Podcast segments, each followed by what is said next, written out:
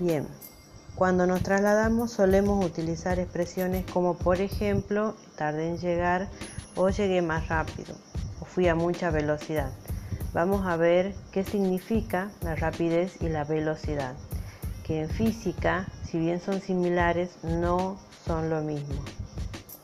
Ambas eh, se miden en metros por segundo, que es la unidad definida según el sistema internacional, pero estamos más acostumbrados a utilizar los kilómetros por hora. La rapidez es la distancia recorrida por unidad de tiempo y esta se calcula mediante la fórmula que ustedes pueden ver en la imagen, dice b igual a x sobre t.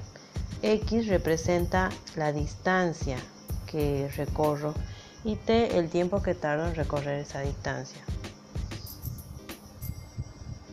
Esa fórmula, como pueden ver, es una sencilla división para encontrar la rapidez. Ahora, ¿Cuál es la diferencia que existe con la velocidad? La velocidad también se calcula con la misma fórmula. Pueden ver en la imagen que en vez de x aparece un pequeño triángulo. Eso significa eh, delta, delta de x.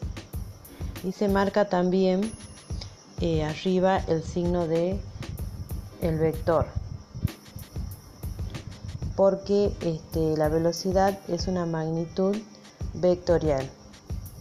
También nos indica lo rápido que se mueve un cuerpo, pero además también la dirección y el sentido en que lo hizo, mediante un vector. Por eso es una magnitud vectorial.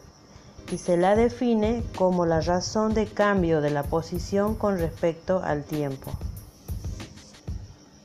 Pueden ver en el ejemplo de la imagen donde hay un vehículo rojo que va a 60 km por hora pero además también indican con un vector la dirección y el sentido de este.